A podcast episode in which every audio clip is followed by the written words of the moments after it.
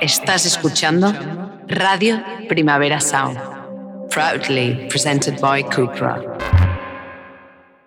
Me da miedo el compromiso. Amiga, date cuenta. Me quedé sin batería. Amiga, date cuenta. Amiga, date cuenta que ese vato vale verga.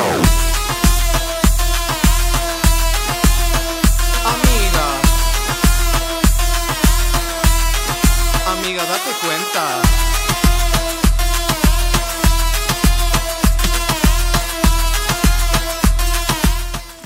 Hola, Bego. ¿Qué tal? ¿Cómo estás? Muy bien, ¿de qué te has dado cuenta estas dos semanas? Pues mira, primero me he dado cuenta de que tengo esta voz que no sé si entonces fingir un rollo como de radio de medianoche de los años 90, ¿sabes? Así como un poco... Hablar por hablar. Amigos, ¿cómo estáis? O, o ya darme directamente como a las hermanas de Marge Simpson. Vale.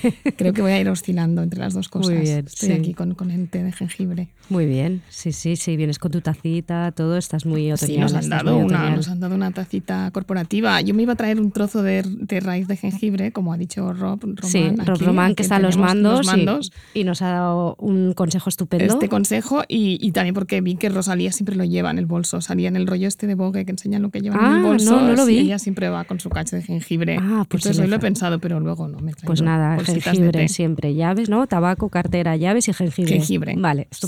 Pues ya está. Pero Es lo que hay qué- que hacer. ¿Pero te has dado cuenta de algo más? Sí, me he dado cuenta de cosas. Sí, de que nos acecha el mensaje Rúa Vieja y hay que huir de él. Tú ya sabes que este- tenemos muy estudiado, por ejemplo, en la ideología Campo Frío, que odiamos, todo este centrismo cultural, este pelillos a la mar, abuelo rojo, abuelo azul, mm, abraza un facha, odiamos. Sí, sí.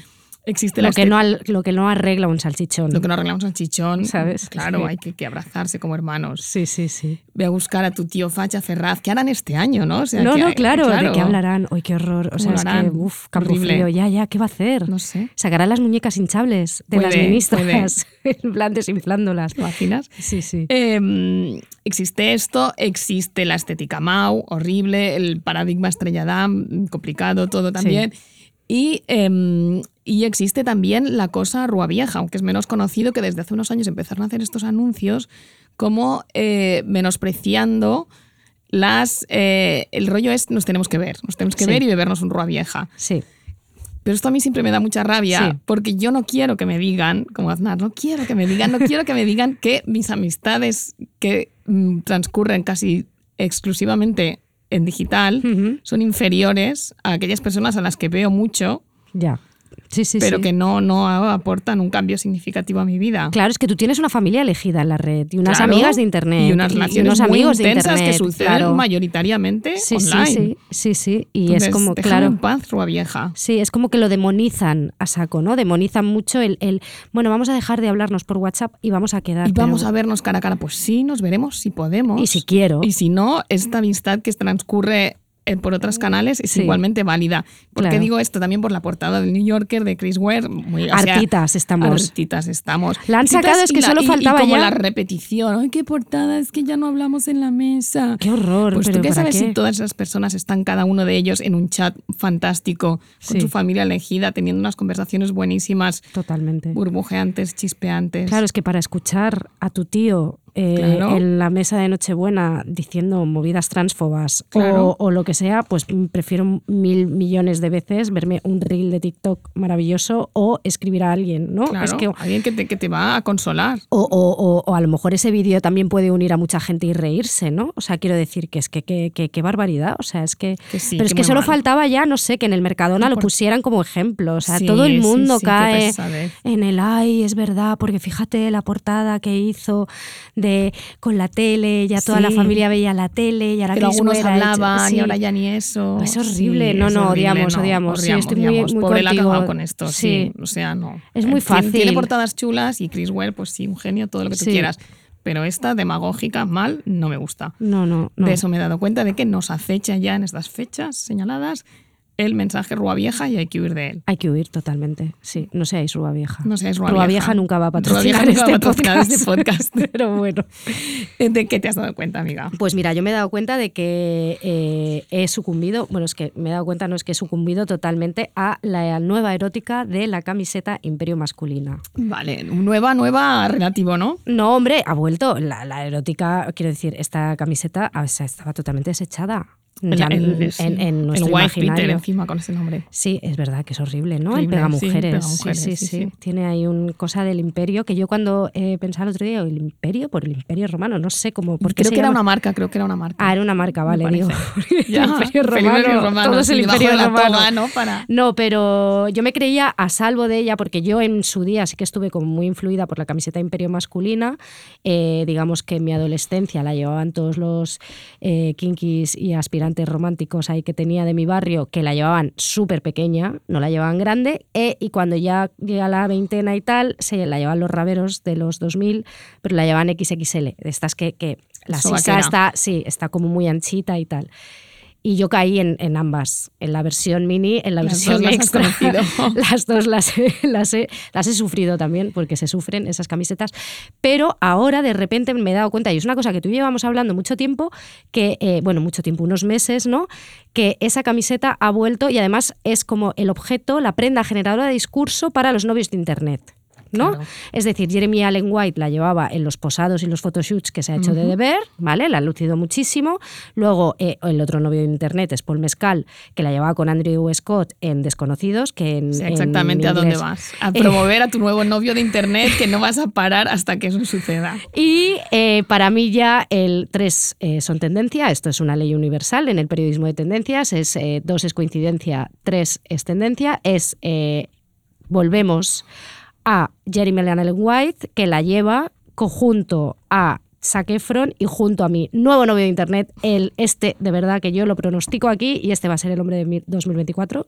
No lo Estoy completamente colgada por él, eh, que es Harris Dickinson, que es un hombre que ya tiene la Big Dick Energy En el apellido. En el apellido, o sea, Dickinson, eh, que bueno, él junto a Jeremy Allen White y Zac Efron eh, va a hacer de Iron Claw, que es la película esta sobre un luchador eh, de lucha libre que ha producido A24. Que es mega trágica, ¿tú sabes la historia? No, no sé la historia, no quiero saber mucho, Vale, de vale, hecho. vale, pues sé no que es sobre la historia de este luchador.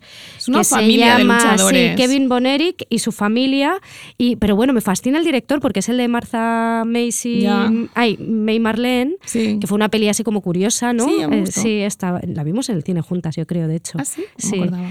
Y, y digo, ay, ¿qué hace Sandorkin con esto, no? Como que, pero seguro que le da un tonillo ahí rarete, ¿no? Porque él también Sí. hizo una peli, de, la de James White. También ¿No has, creo que- no has oído el último penúltimo Kipet?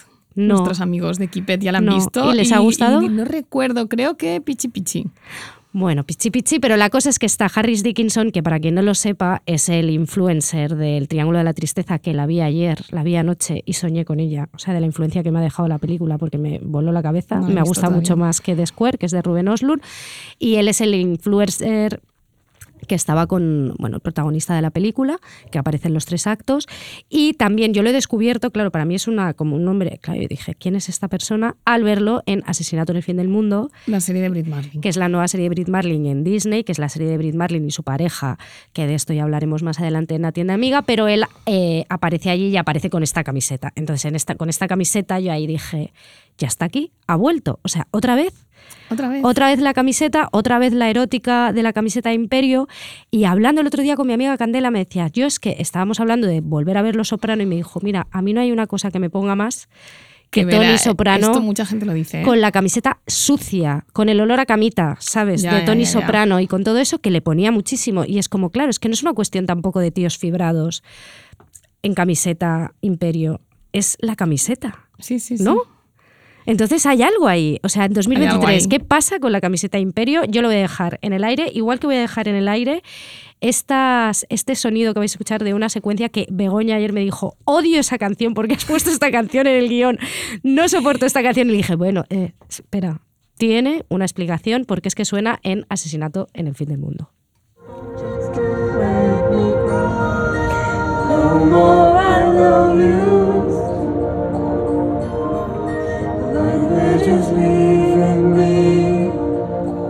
No, a ver, así en analógico cantada por ellos es bonito, pero la canción es bastante odiosa, ¿no? Eh, sí, bueno, es que es, es que es, da cringe la canción y Da tiene sentido. sí. Y tiene sentido si ves la secuencia, si veis la serie, tiene sentido porque incluso la, la prota de la serie eh, intenta cambiarla y el otro dice, déjala, vamos a cantarla y a quitarnos el cringe de encima. Pues mira, ya te va a gustar y todo esta canción ahora.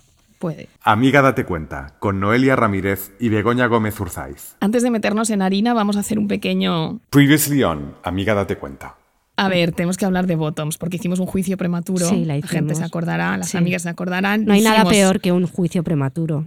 Bueno, ese es el Realmente. sentido de la ya, sección. ese es el sentido. Sí, sí, sí. sí. Y dijimos que nos iba a encantar, porque ah, nos habíamos bebido el hype perfecto, eh, totalmente. Nos lo tragamos enterito. Nos lo habíamos tragado. Bueno, yo hasta me leí, me compré el New York Magazine En cuando papel. me fui a hacer un reportaje a Nueva York, me compré en papel, me lo leí entero, que eran como Era 15 chulísima esa entrevista. Me gusta mucho más la entrevista que la que película. la película. Eran como 17.000 palabras allí, me la leí entera y me flipó y dije, "Buah, voy a vibrar todo con esta, con esta película. Con esta película, Víctimas del Hype, eh, no nos ha gustado. Nada. Está en Amazon Bueno, nada Prime. no. Joana Girona se rió de nosotras porque hubiéramos tardado tanto en verla y Sí. la hemos visto por lo legal cuando ha Sí. llegado a Prime. Sí, sí, sí. eh, porque nos había fallado un link anterior, hay que decir. Eh, No, porque nos caducó un WeTransfer, que somos las reinas de los WeTransfers WeTransfer, caducados. Que eso es muy triste, ¿eh? el es cementerio de triste. WeTransfer. El cementerio de WeTransfer es como el cementerio de Sao Paulo. Yo, Sí. vamos, todo Está ahí. ahí, ahí de todo.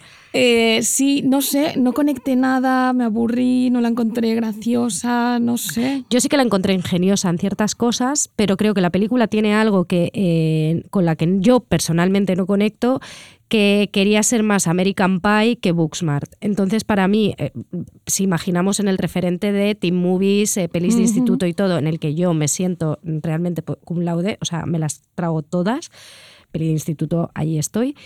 Y, y me pareció, yo pensaba que iba a ser más Booksmart y en el fondo que a mí el- la, las- la movida así escatológica o tal no me molesta, quiero decir, pero tampoco me, me apasiona.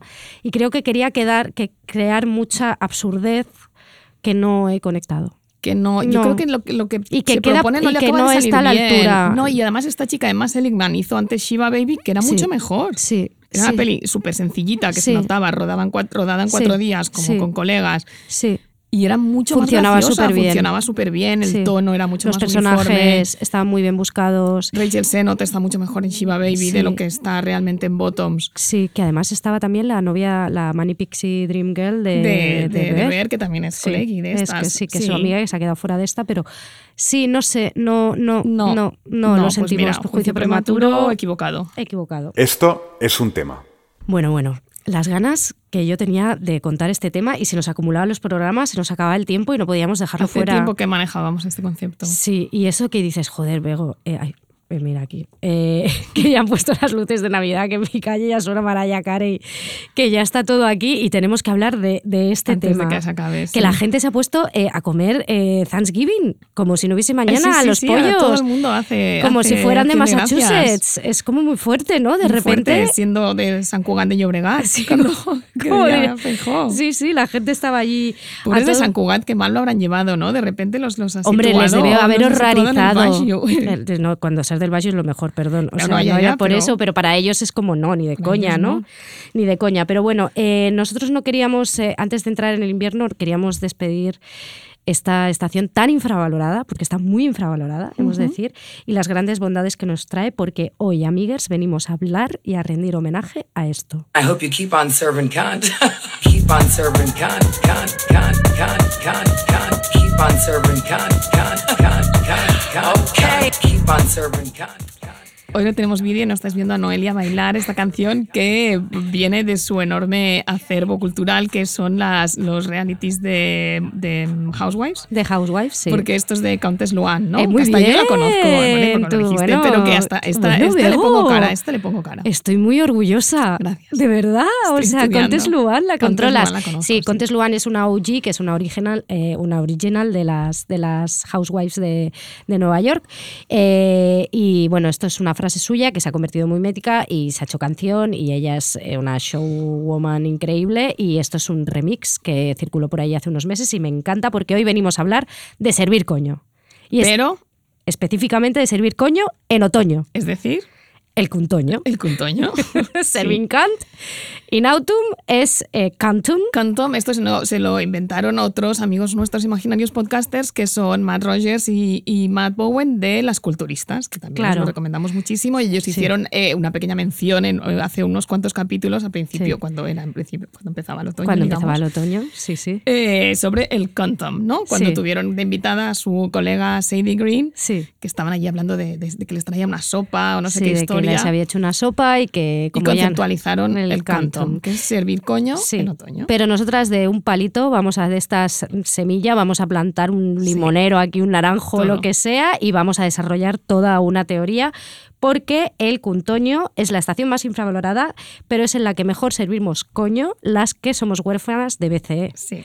Que para las que tenemos a algunas amigas que han llegado nuevas y que no escucharon el, el podcast Sí. de Mujeres BCE en Tardeo con la gran Andrea Gómez. Sí, una amiga nos dijo que es, eh, me gusta mucho todo lo que hacéis, aunque no pillo esto del BC que decís todo el rato, pero ¿Qué es? ¿Qué es? Bueno, pues os- las que no lo sepáis es la Big Coño Energy y para saber más eh, vais al buscador de Spotify, buscáis Tardeo Mujeres BCE y ahí está todo súper desarrolladito. Esto es un básico. Y esto es de primeros y de amiguers, es tener BCE o no tenerlo. Pues el Cuntoño es la estación en las que ni lo vimos venir, ni lo tenemos, ni, ni lo sabremos. Es la nuestra. Es el Cuntoño. Es, es- aquí podemos servir un poquito de coño. Eso hemos decidido nosotras, Sí. pero bueno. Sí, sí, porque ¿qué es el Cuntoño, Bego? Es la derivación, o sea, es, Sí. es- es el relajar expectativas. Cuando Sí. tú vienes de un verano en el que ya lo has dado todo y, y además mm, te has puesto como mucha presión a ti misma para que, para que todo salga bien. Sí, porque tú en verano tienes que ir a la mejor cala, tienes que estar en el sonar, cerrarlo con Ada Colau y Cora Novoa a las 9 de la mañana, porque si no te quedaste hasta las 9, no eras la mejor. Tienes que tener el Es vídeo que de Instagram. con Coco ya Sí. antes de que sea verano. Bueno, con Coco y cuando estaba, el- y luego ya irte a- al bar aquello del el que estaba en la plaza aquella, el chino aquel que había, el Sí, bar. En la Torre, La del, Oro, del Oro, aquí nos dice muy bien. O sea, Coco es, es- no, tú tienes que ir a la Torre del Oro. O sea, quiere decir que es eh, eh, que estos son todas las expectativas que te pones, ¿no? Es pillarte la mejor casa de vacaciones, ¿no? La casa La más sal- salirrunesca. más salirruni del mundo Esto de es lo las mío, tú sabes que yo Sí, paso muchísimo tiempo, muchísimo tiempo Bego desde, enero está peinándose todas las webs para encontrar la casa que sea más La casa perfecta me mucha rústica, sobre eh, mí misma. que haya mucha piedra, que haya cocinas que, haya tengan buhambilla, que tenga Sí. allí, que tenga su ceramiquita, que tenga Sí, su que la cocina tenga bajo el grifo un, una, una, una un coci- trapito que se mueve, ¿sabes? Que no haya puerta, una cortinita claro, que claro. Yo tenga no quiero eso. Pasar una semana de mi verano con puertas en la cocina. Yo no, no. y con un suelo de este es como que tan viejo y gastado que no hace falta ni fregarlo casi, que Claro, son muy sufridos, que se dicen, ¿no? Sufridos, sí. Esas, ese tipo de casas. Bueno, pues eso tú te pones ahí todas esas expectativas porque tú lo tienes que vivir todo, tienes que ser la que te vas a Poblasec y te lo pasas súper bien en las fiestas de Poblasec porque son las que mm, más, ahora ya las de Gracia están a tope, las de Sansia es muy tarde, ¿no? Y en Poblasec es, es julio, todavía estás ahí. Claro. Pero vamos, que ese, es- ese es- pues eso cansa mucho, ¿no? Y entonces llega, tú llega el otoño y dices, pues aquí me voy a relajar. Claro, y los lookets son mejores. Es, Claro. es la, es, la, es la estación en la que es más fácil hacerte un looket que funcione. Claro, el layering. El layering, ahí Sí. entra el calcetinito, los calcetinitos, la Sí. chaqueta de entretiempo, que, Que es, es un, gran, un gran vocabulario, la chaqueta de entretiempo Sí, ahí. que ya no la usaremos jamás. Ya nunca jamás, porque No. no, hay tiempo de chaqueta de entretiempo. Tenemos 200 y solo te la puedes poner dos veces. Pero la bomberita, la chaqueta de pintor, la. Ah, claro, la y te lo vas poniendo y te vas claro, poniendo ahí tus lo lookets trabajas, te de haciendo Tus otoño. lookets, que no es el look de invierno que cuesta trabajarlo. Mira hoy que ya hace frío. Muchísimo, todo. pero aquí hace menos frío. En el 22 arroba tenéis una, ah, aquí hay una, Sí, aquí hay esto que sí, en Gras ¿Tú esta mañana. La Barcelona de Collboni hace menos frío en la, en la- protege en el No sé. 22 arroba. No, por favor, al contrario, como que es un poco inquietante. ¿Por qué no hace tanto frío aquí? ¿Qué están haciendo? No, porque les ponen un microclima todo el Claro. los expats, como todo. para que estén para que mulliditos. estén mulliditos. Mulliditos Para que no se tengan que volver La a- gentrificación. a Dinamarca. Eh, pero bueno, pero en el Cuntoño digamos que nos gusta a las huérfanas de BC porque las actividades además de Cuntoño nos encantan y es más, al resto le parecen geniales. ¿Sabes? Porque a ti la gente se, se acoge y te arropa y te apoya en esta especie de renuncia Claro. a la excitación, ¿no? Sin Sí. límites, ¿no? Tú le dices a alguien, este fin de me voy a tejer una bufanda. ¿Cómo mola? Qué planazo, ¿no? Planazo. Eh, voy- y tú me dices a mí, Voy a hacer sopa. Voy a hacer mi primera sopa del invierno. Y yo te ¿no? digo, Cuando- "Buah, invítame. O cuando tú me dices siempre, mira, hoy me voy a hacer un ragú que Ah, me sí, va a voy tener. estar toda la mañana haciendo ragú. Bueno, pues ya está. O sea, fantástico. En verano igual un ragú, te digo, joder, pues te podías ir a una cala en vez de estar haciéndote el ragú, ¿no? Claro. Y ya te vas luego y te comes un arroz por ahí maravilloso. Pero ahora es como, invítame, llévame, si me parece lo más, y nos ponemos un vino y charlamos, ¿no? O, o te llama un colega y te dice que yo esta actividad todavía no la he hecho nunca siendo catalana, pero te dice que tengo un amigo Jordi que siempre me dice, te tengo que llevar a Ir a coger boulets. Ir a coger Nunca has ido a coger bullets. Jamás, tía, no. Hay que levantarse muy pronto, ¿no? Es un poco... Mm, Bueno, creo que la hora no importa. No, Supongo que si que sales en coche sí. no, pero como para pillarlos, porque los buletaires salen muy pronto y luego se lo llevan Ah, todo. ¿qué dices? Sí, sí, la gente empieza súper pronto. A ver, yo con, mis, con mi familia eh, vamos a coger espárragos porque era una cosa muy de, de- de que, digamos, en el Bayo y tal, en la montaña que estaba debajo de Cambialet, Se o sea, espárragos. a coger espárragos y te pegas ahí un paseíto con... Pero yo bullets en mi vida, de verdad. Yo no. poco, tengo poca cultura buletaire. Una vez cogí, en una casa rural cogí un montón y, Sí. y luego los, se los llevamos al tío de la casa para identificar y no servía ni uno. Todos, Porque todos tóxicos. unos, tenían, unos eran tóxicos, otros tenían gusano, otros tenían moho. O sea, uf. eh, otros era como esto no vas a sacar nada de esto, esto no te matará, pero no tal. Fuera, fuera, fuera, los iba descartando y no quedó ni uno. Hostia, pues qué Sí. mal. Pues Pero sí. debería haber como o algún sitio para de premio de consolación, ¿no? Si no has podido coger en ningún Claro, sitio, pasa por ahí porque claro, es que si no y te haces un huevo, unos huevos ahí revueltos Claro, al llegar a casa.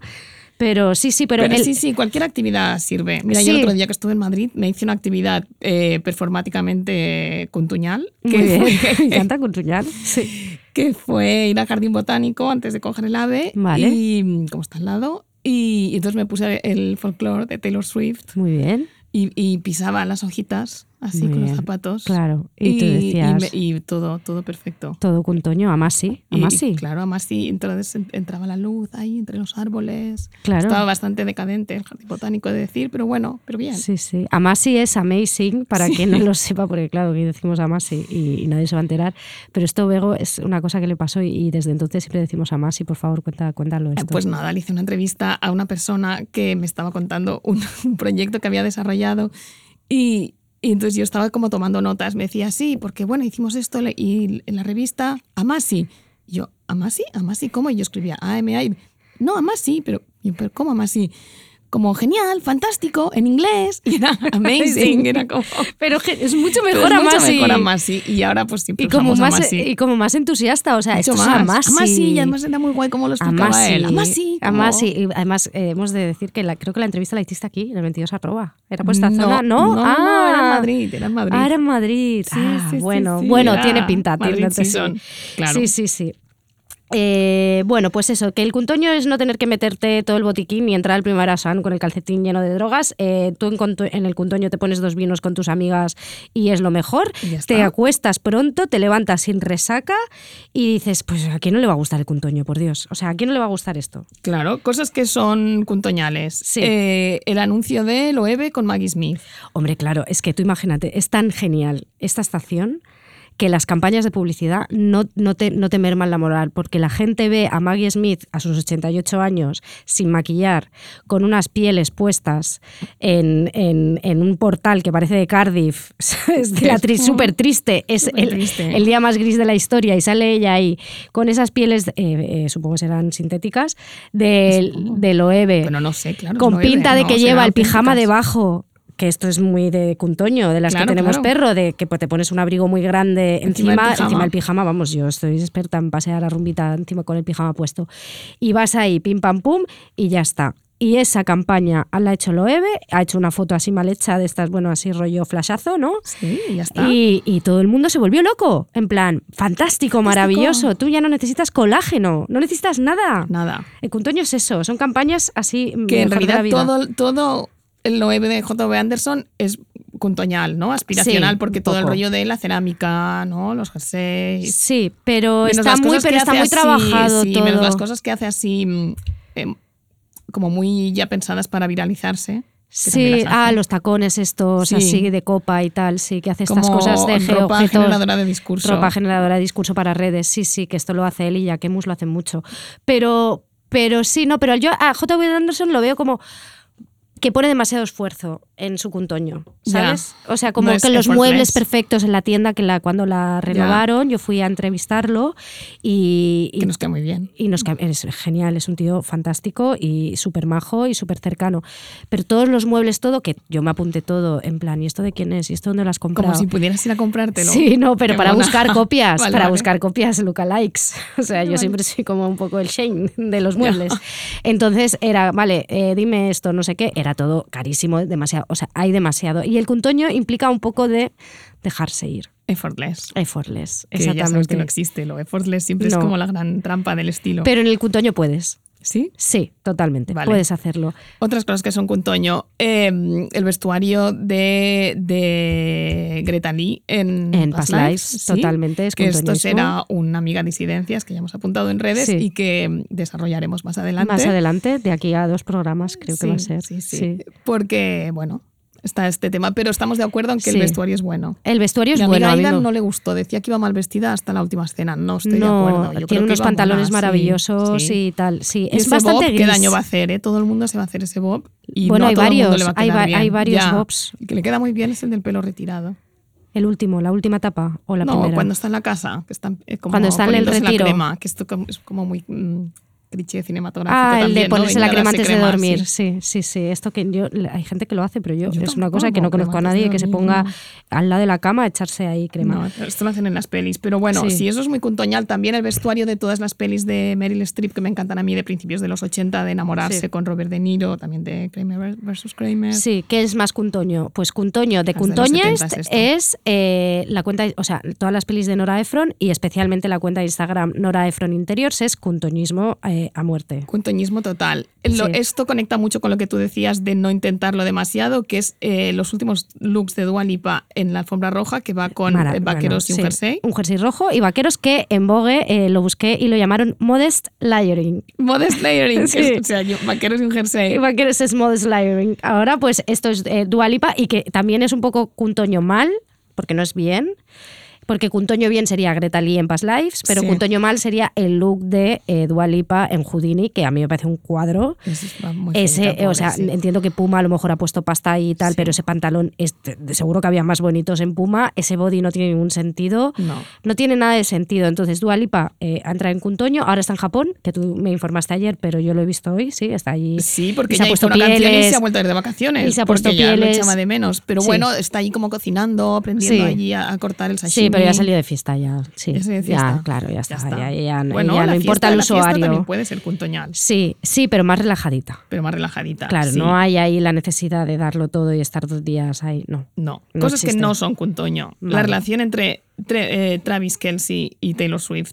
Sí, eso es no. muy. No, ahí, sí, ahí o sea, se están esforzando tanto y esos looks que llevan cuando salen a cenar, Sí. esos sitios tan feos en los que van a cenar. Creo que el de Buenos Aires era chulo, pero. Esta cosa de los padres, ¿no? También Los es como muy cansado, sí. ¿no? Ahí me traigo al padre y tal. No, no, no, no, no, entra, no conecto. la madre no allí sí, pero si no hacían si- ni dos días que se conocían y ya estaba con la madre. Pero esto le gusta mucho a Taylor, a Taylor le gusta una suegra más que un novio. Más que un novio, ¿no? O sea, ah, mira, igual es una, una buena manera de estuvo con Tom revertir. Hiddleston, que Sí. estuvieron tres días, Sí. y ella ya se paseó por la playa con la suegra. Ah, mira, es verdad. Le encanta una suegra. Lo que le gusta una, una suegra. Mira, pues suegra. ella para derribar mitos allí. Seguro Sí. que luego se llevará a la suegra a cenar. ¿Tú crees? Como hace, sí, claro, hombre. claro ¿Y tú que crees sí. que conserva eh, que se chatea con las suegras después de romper con los novios? Eh, para Navidad y esas Para cosas. Sí, Merry los cumpleaños. Y se debe, se debe ¿Tú acordar. Sí. Tú sabes que yo soy la única apologeta de Joe Alwyn del universo. No, yo también. Claro, pero es que, es que ¿por qué no se habla de ese pobre chico con no, cara de pero ese husky? chico está no, muy bien. que sí, está muy pero bien que- sin Taylor. De verdad. Sí, está bien sin Está Taylor, muy pero bien un poco sin de ella. justicia para él. Sí, yo creo Sí. que él ahora está quedando con sus actricillas británicas, estará teniendo sus Sí. cosas Y está haciendo pelis muy guays. La de Souvenir estaba increíble. Sí. Hacía un papelón. Souvenir dos. Ahí yo dije, Souvenir 2, eso. La vimos también pero juntas. esta la hizo ya antes, ya cuando estaba con Taylor. Sí, pero, Pero quiero sí, decir pero que él está ahí sus ya cositas. retomando sus cosas. Sí, sí, Sí, sí, pero la gente se ha entregado a este romance horroroso con, Sí. el, con el jugador de, de fútbol americano. No, eh, bueno, de- pero que era más conocido, neuronita. era más conocido entre los heteros. O sea, es como que ella ha ido a por los heteros de Sí, toda la vida. Que ya le quedaba, era lo que le quedaba. Lo que le quedaba. Y entonces, como se ha liado con este, que lo conoce todo el mundo, pues eh, ya está. Pues sí. Que de hecho había como un pique en TikTok de novias de futboleros ¿Así? que les decían, uy, Taylor Swift se ha liado con un jugador tal que no conocía, no sé qué, y decían el nombre y cómo grababan los enfados Ah, de los vale, novios, vale, en vale. plan de cómo osas a no saber quién es cosa este que tío. sabes que yo hice un máster del humor, del humor de pareja heterosexual y, y me siguen llegando unos vídeos horrorosos, Sí. horrorosos. Hostia, qué horror. Es que Es no, un los- horror, el humor hetero es una cosa horrible. Es una cosa horrible. Que no es Cuntoño. Las Kardashian nunca serán Cuntoño. Nunca, aunque lo Nunca, intenten. No, nunca lo van a ser. ellas quieren serlo. Sí, no.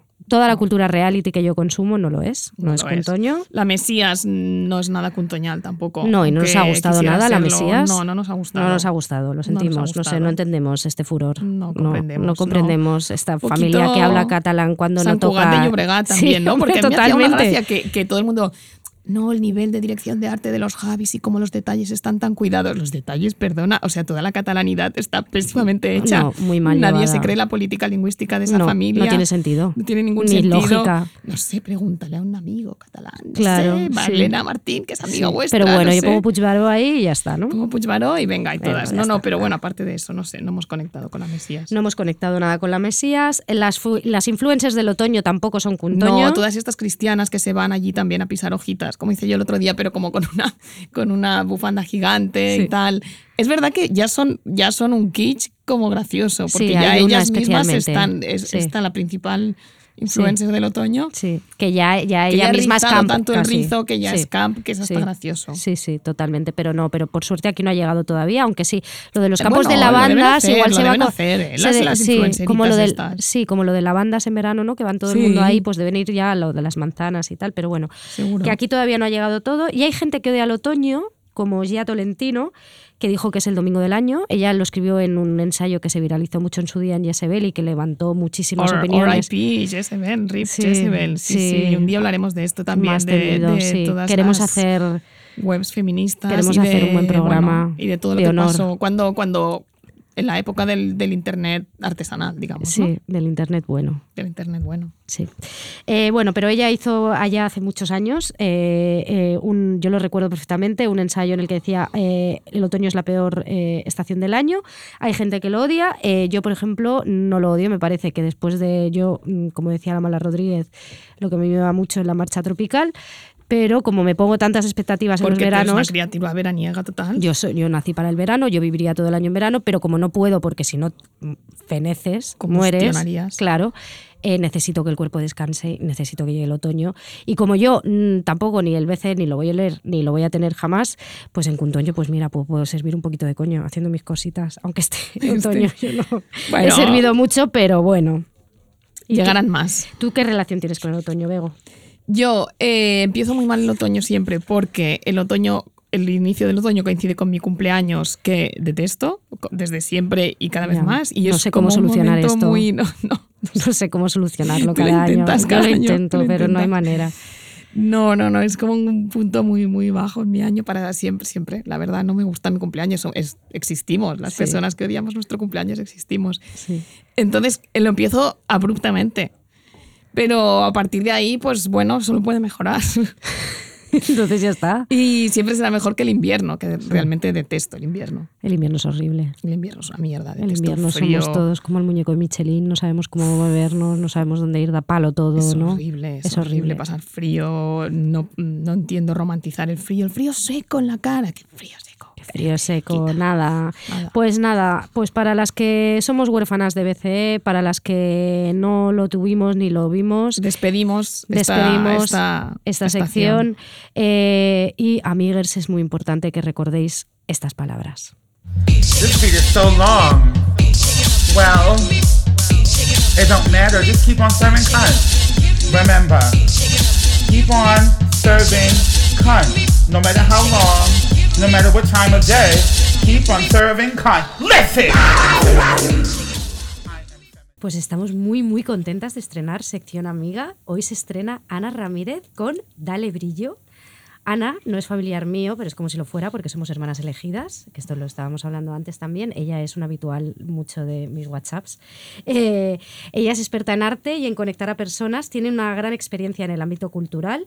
eh, desde hace casi 20 años ha pasado por la industria del cine, por la editorial y en los últimos años se vincula a las artes visuales. En este trabajo, eh, bueno, en este campo ha trabajado como gallery, man- gallery manager, que mal estoy con el inglés vego, de verdad, y responsable de ventas en diferentes galerías participando en ferias de todo el mundo que siempre trae anécdotas increíbles que yo, vamos, me quedaría escuchándola horas y horas, internacionales en Miami, en todas partes.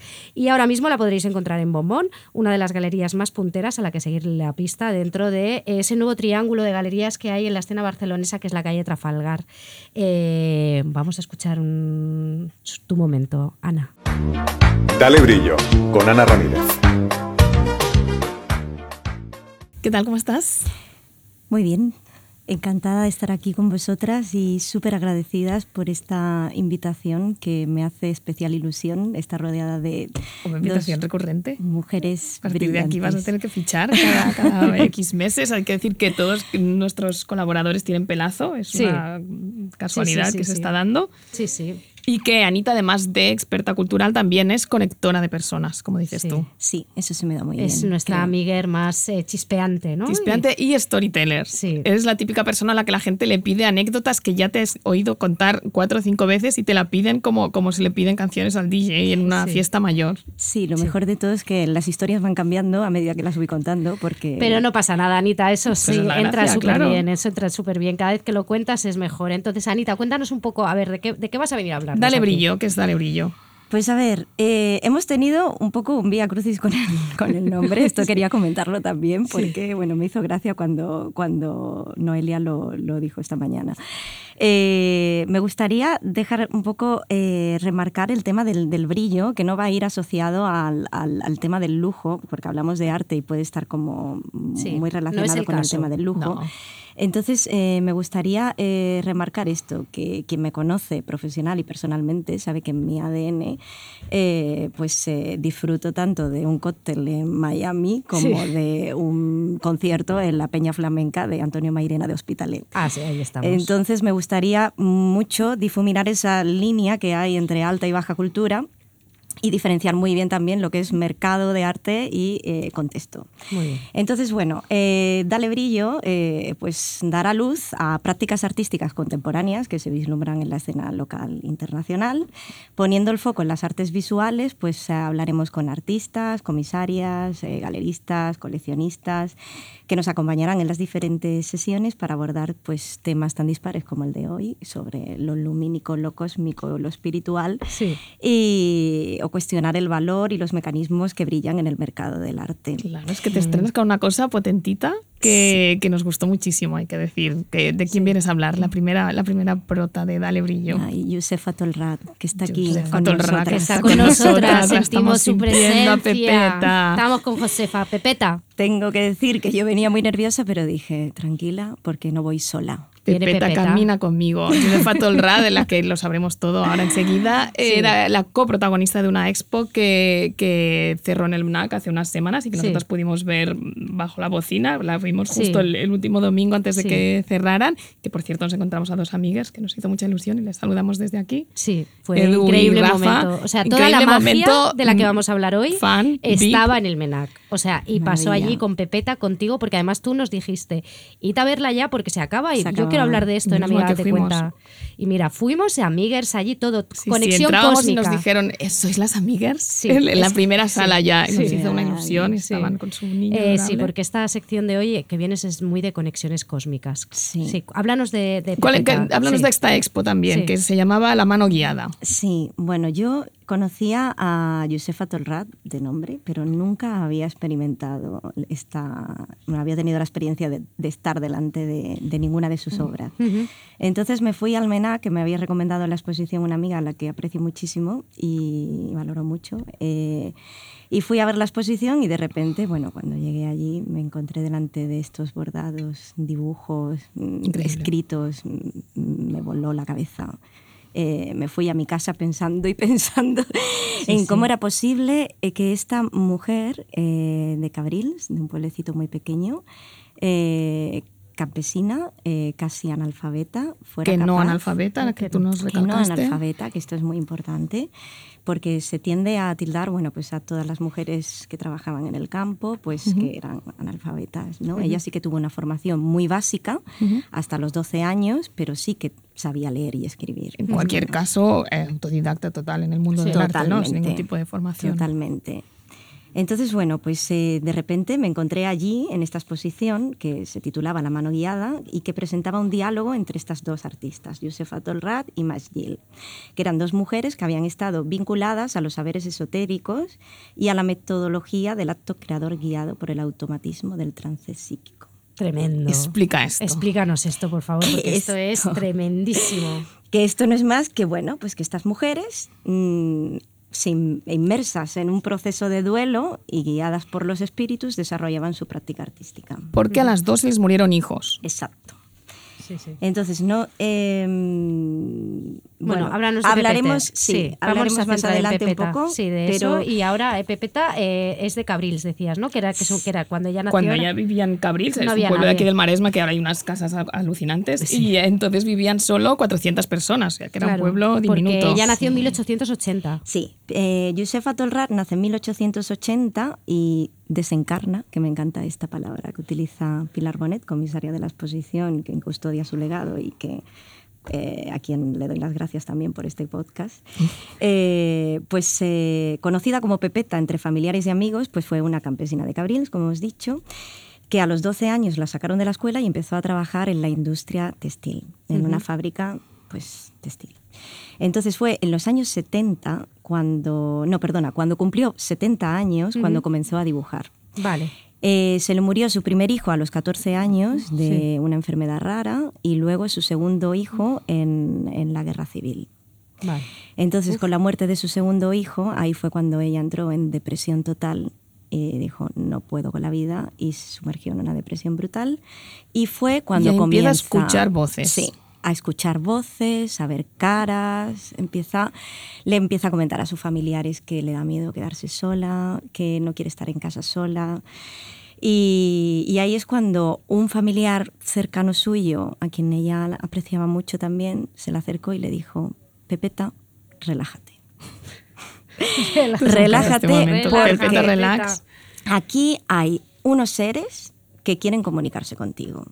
Y si ellos están ahí y te quieren decir algo, es porque tú has sido la elegida para ser el canal de ellos. Así que tú, tranquila. Que me pregunto este sobrino también, ¿de dónde sacó eso, no? ¿De eso, dónde ¿y sacó eso? sobrino era poroso, era poroso Bueno, y tenía ahí esa también, también, capacidad esa de sensibilidad sería extrasensorial. el tío de Cabrils, o sea que te, te- te da un poco... Sí. no sé, El caso- de sobrino también. O sea, que le pilló mayor ya, digamos, ¿no? O sea, le pilló bastante mayor, pero que allí empezó a desarrollar, o sea, dejó a dejarse fluir, digamos, por esas conexiones que Exacto. tenía, ¿no? Entonces eh, ahí fue cuando, no sé, a lo mejor también el sobrino dijo, ya no sabemos qué hacer, porque habían visitado psicólogos, eh, médicos. Mm, claro. Ella no presentaba ningún trastorno mental. Claro. O sea, Mm. simplemente pues eh, empezó a desarrollar esta capacidad extrasensorial en la que, bueno, pues tenía estas vivencias y experiencias. Entonces, bueno, pues eh, cuando el sobrino, creo que era sobrino, no estoy segura, pero diría que sí, eh, le dice que se relaje, ella es ahí cuando comienza la historia de su proceso creativo. Vale. Entonces empezó a bordar, a pintar, a escribir. Y bueno, pues este es un poco cuando comienza con todo este proceso. Eh, Claro y- que lo flipante de la, de la expo, que la conectaba con Match Hill, con Match Hill Sí. era que eran muy similares. o que sea, era una que- mujer inglesa más Sí. o menos coetánea Sí. Y con unos estilos súper parecidos y con Mm. unas vivencias bastante parecidas también. Sí, exacto. Este era el tema, vivencias parecidas, porque a Match Gill, que bueno, es un poco lo que le pasaba también, que tuvo también el duelo de dos, la muerte, también tuvieron, hay como muchas coincidencias. Muchas, ambas sí. tuvieron tres hijos. Ambas se les, murieron, se les murieron dos y ambas fueron acompañadas hasta eh, el final de sus días de la mano de uno de sus dos Sí, y había una más. hijos. La constelación. ¿Qué constelación? Que nacieron bajo la constelación. Ah, bueno, importantísimo. Claro. Que ambas nacieron bajo la constelación de Capricornio. Ahí Exacto. estamos. Esto es una cosa, haremos una amiga de disidencias. con Ya todo. tengo Exacto. evidencias sobre eso. Pero sigamos, sigamos, sí. Entonces, eh, además de estas coincidencias de vida, hay coincidencias en su proceso creativo. Sí, sí, es que porque muy visitando la exposición es muy curioso cuando te muy sumerges, curioso. que de repente es como que te cuesta diferenciar qué obra es. de Además estaba muy bien puesta por eso, Claro, porque estaban sí. comparados algunos dibujos que se parecían mucho, algunos bordados. Luego, si te acercabas, a mí casi siempre me gustaban más los de José. Pepeta. Sí, A Pepeta mí nos también. gustaba más. Nos gustaba más mucho Sí, barríamos más para casa. Sí. Sí. Pero era realmente, o sea, toda- todos los ojos, ¿no? Los ojos eran como parecidos. y- Esos ojos que y miran como- sin sí, sí, mirar, sí, esas sí. espirales, que es Sí. como de Todo. seres que están ausentes. Sí, sí. que coinciden en temas, en los temas costumbristas, en eh, bueno, pues en temas también sobre astronomía, sobre Claro. la sobre ciencia. Ahí es como muy curioso porque eh, bueno, es algo que, que no se explica como una mujer eh, que no tuvo formación ni en artes visuales ni en, de ningún otro tipo así más eh, académica, pudo hablar de, de temas tan específicos como eh, el componente científico de, de la Luna o los metros cuadrados de tierra que se extrajeron del canal de Suez. Pero esto es Esto es alucinante. En plan de esto. Pero ya lo dejaba por en escrito. metros cúbicos, eso lo dejaba por escrito. O hablaba sobre ondas Claro, electromagnéticas. una mujer que no fue al eh, colegio. Este es el, el tema, ¿no? que Que se es puso a como- trabajar desde niña y que, y que, y que bueno, entraba en esa especie de trance, ¿no? Y, y le venía. Totalmente. Hablaba también, pues, esto de Cervantes, de Verdaguer, de Marconi, de, no sé, en plan de, de viajes al Líbano. Una mujer que no había salido de Cabril, creo que salió dos veces, en plan. Muy fuerte. eh, de lugares que, en los que no había estado nunca. Y ella decía, claro, que no era ella, que eran estos seres que, bueno, le dictaban Claro. Sí. eh, y le guiaban en Sí. sus dibujos. En redes compartiremos las imágenes para que, para que seáis conscientes un poco de- del arte de, de Pepeta. Sí, además eh, Y- hay dos obras suyas, ¿no? Sí. Que todavía están en NAC y habrá Una. más. Ah, Hay una, una, hay una, sí, dos. Habrá más dije, pero hay una, oportunidades habrá de, más de ver su trabajo. Sí, la expo finalizó el 5 de noviembre, pero el catálogo creo que se puede encontrar ya en librerías. Luego hay un libro también de Josefa Torrat, artista y medium, que se puede conseguir fácilmente en internet. Y, y sí, ahora, ahora actualmente hay una exposición en, en el MENAC, eh, en Qué Humanidad, que es una exposición colectiva donde hay una, una obra de, de Josefa que corresponde a la colección del Prado, que, que la han traído para aquí. para Chequeadla participar. porque Sí. vale mucho la pena. Sí, y cuéntanos cómo, cómo es que nosotros por fin podemos saber sobre, sobre esta mujer, quién nos la ha traído, ¿no? Pues sí, eh, tras ver la exposición, pues eh, tuve la suerte de conseguir el contacto de la comisaria, quedé con, con Pilar Bonet eh, para comer y estuvimos tres horas de encuentro. Es con que esto es muy fuerte Pilar. todo. claro. Es que con Pilar tuve una conexión muy especial porque ella es, bueno, pues una mujer también un poquito extrasensorial. Sí. No lo sé en el sentido de Josefa, pero sí que, bueno, muy especial. Y cuando le pregunté cómo había conseguido, cómo había dado con, con, con Josefa, cómo, cómo había llegado hasta ella, me contestó algo muy bonito que me gustó, que fue como, más que yo encontrarla a ella, era ella quien me estaba buscando a mí porque sucedieron una serie de casualidades, acontecimientos eh, muy personales que, la conectaron con ella, pero luego en concreto porque ella estaba eh, dedicando su tesis eh, hace ya bastante tiempo eh, al grupo del Club 49 y fue ahí cuando que el Club 49 era un grupo de artistas, in- bueno, era un círculo de artistas independientes en la época franquista. Masculino. Masculino. Masculino, importante. Sí, estaba Joan importante. Brosa, en plan de No intelectuales de la época. estaba Tapias Sí, ya también al principio. Tapias, tal, Sí. y allí entró un poco, eh, Jos- o sea, Bueno, no es que entraran, ellos de Eh, repente supieron de que existía esta mujer, ¿no? En Cabrils y fueron a verla como quien va a ver un, un, un Porque bonete, ¿no? cuando, el, cuando el sobrino, el familiar este le dice, relájate, ella se relajó muchísimo. Y- Se relajó y entonces ella empezó a disfrutar muchísimo de lo que hacía, en plan Claro. pintaba y bordaba y aquello se convirtió en, bueno, era una Sí. máquina de producción Claro, pero, que- artesanal pero lo, hacía, lo sin voluntad comercial. Esto es muy importante Cero. decirlo, que no había Mm. voluntad No comercial. en vendía, claro, no, vendía, nada ni pretendía hacerlo. Pero Mm. de repente se hizo un spread de voice allí y los del Club 40, los señoros estos eh, del arte, dicen, van a exponer alguna obra en, un, en su club, ¿no? Creo que Claro, llevaron. el tema es que ella cuando se relajó y pasó todo esto, pues empezó a, empezó a ser un poquito famosa, en plan de como conocida. Entonces, bueno, pues la gente acudía a ella para sanar dolores del alma que están muy vinculados a los dolores del cuerpo, según los espiritistas. Entonces, bueno, pues ahí ella a través de sus dibujos se convirtió como una especie de sanadora, curandera, medium. Era un poco este el trabajo que hacía. Entonces sus dibujos iban más como destinados a la práctica de la sanación. Claro. Sí. Eh, y entonces aquí, cuando se empezó a, a, bueno, a ser conocida, pues eh, corrió la voz y este grupo de señores fue a visitarla. Que esto nos lo ha contado Pilar, ¿verdad? Esto nos sí, lo ha vamos a contado Pilar. escucharla. Eh, Lo más bonito de la investigación y de poner a flote figuras de mujeres, yo no diría olvidadas, más bien desconocidas en, en la niebla. Olvidadas no porque los cuatro autores del grupo Club 49, como podía ser Joan Brossa o Modest Cuixart, que eran artistas del Dowell Set, ellos la fueron a ver, les interesó muchísimo su trabajo, por supuesto, porque una mujer de pueblo que vivía en Cabrils, que es una población cercana a Barcelona, que era un pueblecito que no tenía más de 400 habitantes en ese momento, pues las personas, los hombres cultos de Barcelona que se trasladaron hasta Cabrils, por supuesto que, que quedaron absolutamente aturdidos. Eh, incluso el crítico Alexandre Serisi Peñice. Pero a pesar de ello, a posteriori ni escribieron ni pusieron en valor eh, ni las obras ni la figura de esta exquisita y espiritual artista mediúmnica. O sea que no había nada. Pero mm, yo, yo estaba convencida de que no estaba sola, de que Josefa Tolrá no estaba sola, de que pertenecía a una genealogía de mujeres visionarias y puse manos a la obra a buscar.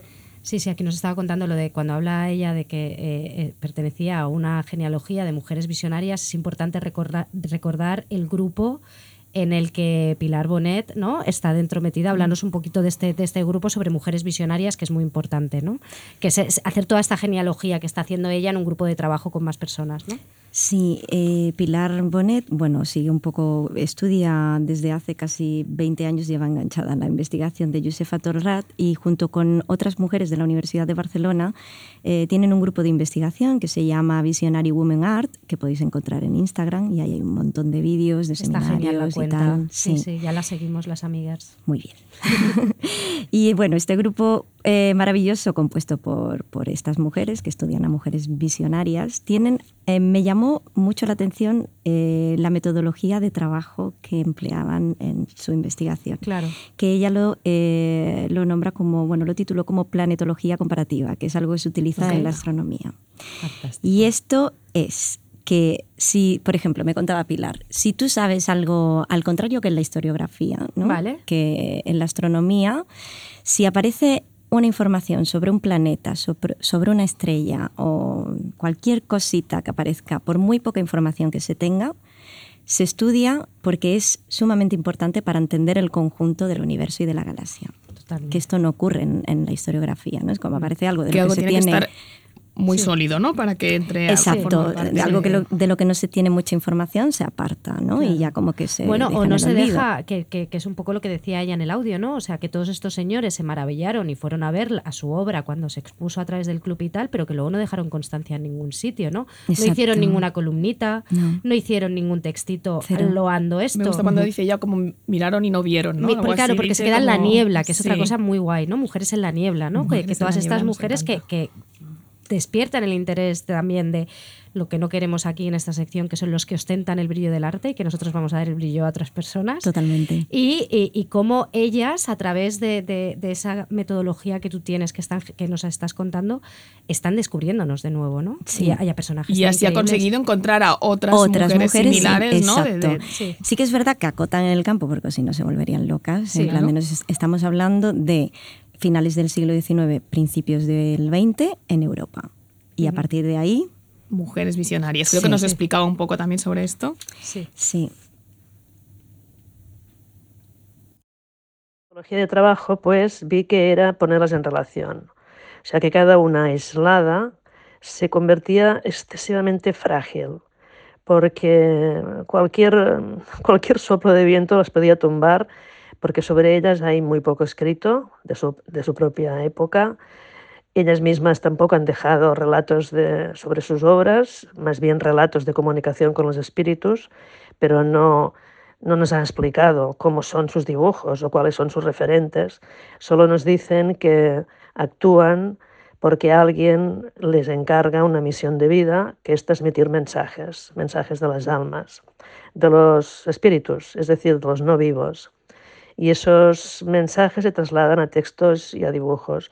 Por lo tanto, no hay todo aquello que el estudio historiográfico requiere para validar la obra o el nombre de una mujer. No hicieron exposiciones en vida, o muy pocas, y nunca comercializaron sus obras, o sea, no tienen mercado.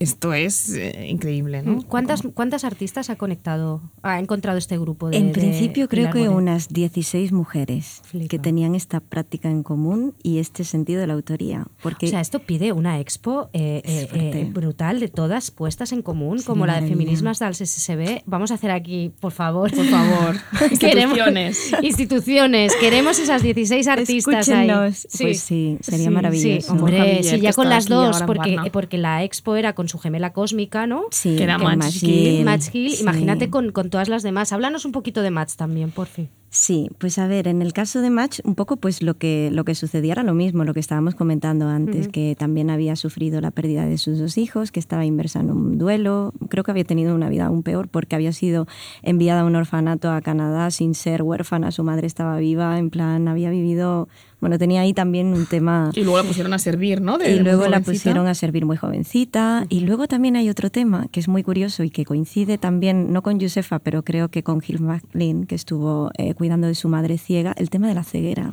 Sí. Que lo hablamos, que es como a, a, a Match Gill, eh, bueno, tuvo un problema en un ojo y perdió un ojo, tenía un ojo de cristal, no veía bien. Y es como qué curioso que Sí, estas sí. mujeres visionarias tengan Claro. algo relacionado Relacionado con con, la ceguera. con la ceguera. Pero Sí. bueno, que en realidad Ver de otras maneras, o ¿no? ver hacia adentro, ¿no? Ver que es un adentro. poco el, el Sí. mirarse en el interior. Mm. Sí, sí. Y es lo que tienen un poco todas estas mujeres en común, ¿no? Esta especie de espiritualidad cósmica. Exacto, ninguna de ellas firma sus obras porque no se sienten autoras, no tenían ni la necesidad ni la, bueno, La necesidad de entre ego, ¿no? comillas, de ser artistas, ni, ni, ni la pretensión de trascender en el mundo del arte ni nada. Simplemente se sentían canales de, de- de estos otros seres, entonces era por ahí, por lo que no, no querían comercializar con sus obras porque no se sentían autoras de, de esos, de estas piezas. Qué interesante todo esto. Hay, hay eh, una cosa que había en el esto que era la membrana, una membrana amniótica, ¿no? En la expo del MENAC. O sea, que estaban todas ahí puestas como Conectadas separadas por por, una membrana por una mem- amniótica. membrana amniótica. Es que hay palabras aquí que nos encantan. Conexión cósmica, Está gemela bien. cósmica, membrana amniótica. Amniótica. Eh, ¿Cómo era lo de la práctica planetaria también? Ah, sí, ¿cómo se llamaba mucho. esto? Eh, lo que la de la antes, metodología que has contado. Metodología Planetaria, planetaria, sí, en plan sí. de genealogía. ¿Cómo ahí. era? Genealogía planetaria. Genealogía Sí, planetaria. ¿Y quién entra ahí? También otros nombres que entran por ahí. Sí. Eh, Emma Kunz, Nina Karaset, ¿nos Ah, has sí, dicho? bueno, de otras artistas también. Sí, claro, aparecen en plan de, en principio hay como 16 mujeres que han detectado en plan de con estas prácticas en común. Y bueno, pues sí, tenemos en plan de aparecen nombres como Gil McLean, Emma Kunz, Nina Karaset, Ana Zemankova, Match Gill o Josefa Torrat. Hill Van Klein sería la más conocida y la que sí que ha Sí. sido ya canonizada, la que Sí. después ¿no? de todo este viaje que ha hecho también su nombre, ha entrado totalmente en el canon, ¿no? Totalmente, ha sido como la que ab- abrió un poco ¿no? Abrió plan la de- puerta la de- puerta de... Sí, y todas ellas dibujan, tejen y escriben, es como bastante alucinante. Y luego hay algo que también todas ellas tienen como, bueno, pues esta relación con el espiritismo, con el socialismo utópico, que dicen también que la verdadera revolución social no sería posible sin una transformación espiritual. Y esto es bastante revelador. De hecho, Sí. es muy interesante porque el socialismo utópico y el anarquismo también tuvieron mucha proximidad, especialmente en las mujeres obreras de España y Cataluña, y que también estaba muy ligado a, a los temas espiritistas. Los temas espiritistas, ¿no? Sí. Tenían esa conexión. Sí, esto es algo que Pilar yo creo que te, que te hizo hincapié. Vamos a escucharla de nuevo. visual de estas mujeres que, que estamos estudiando. Y, y- y el espiritismo y la teosofía están muy, vincula- muy vinculados o muy vinculadas precisamente al socialismo utópico de finales del siglo XIX y al anarquismo. De ahí que la clave de todo esto, o una de las claves, es considerar, saber y así proclamar que cualquier revolución social no puede llevarse a cabo si no comporta también una revolución espiritual. Y ahí están esas mujeres, esas creativas, visionarias, en el pacto por una revolución social que pase por una revolución espiritual y que nos salve de ese futuro sin futuro que preveían los acontecimientos de la primera mitad del siglo XX. Qué fuerte esto del, del, del, del, espiritismo, pero es algo que no tiene nada que ver con el ocultismo. Esto nos lo contaste tú también, ¿no? Que es una cosa lumínica y luminosa que no tiene nada que ver como con, las prácticas, con el ocultismo, con el satanismo, que, que, se podría pensar, ¿no? Que está relacionado, pero no. No, el espiritismo estudia, no estudia ni siquiera los muertos. Bueno, estudia, no sé si es el tema, pero no se enfoca en los muertos. El espiritismo va hacia los espíritus de las personas muertas, son las almas. Entonces es algo muy distinto y algo en lo que Pilar también me hizo mucho hincapié, ¿no? Es como que el mundo de Josefa no es un mundo de oscuridad, sino que es un mundo guiado por los seres de luz y por tanto es Qué bonito esto de los seres de luz, nos encanta. Porque nosotras, eh, Ana y yo, Anita, eh, creemos mucho en los seres de luz sí. y, y, y, somos, estamos muy a favor estamos, de los seres de luz. mucho. Sí. Bueno, pues el... Sí, eh, de hecho tenemos un audio, yo creo, de Pilar también hablando un poco sobre, sobre todos estos temas de qué es y qué no es exactamente este tipo de arte.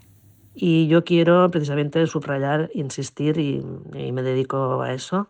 Quiero decir que he elegido no hablar en general de outsider art, sino hablar en particular de mujeres desde perspectiva feminista y de mujeres implicadas en diferentes formas de proceso de uh, excavación de su espacio interior a través de la voluntad de un exilio interior que les permite mm, dos cosas.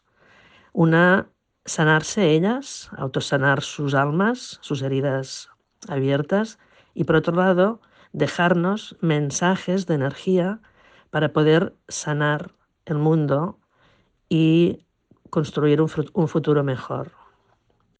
Esto es muy chulo lo que dice ella, lo de que no se trata de outsider art ni art brut, ¿no? Que no es eh, y el arte de una persona fuera del, del, sistema, ¿no? O, que, o con trastornos mentales. O con trastornos mentales. ¿no? En plan de uh -huh. no aparecen escenas de sexo, de temas oscuros. La, lo, los temas siempre son costumbristas, sobre, sobre el universo, sobre astronomía, sobre ciencia. Aparecen muchas mujeres.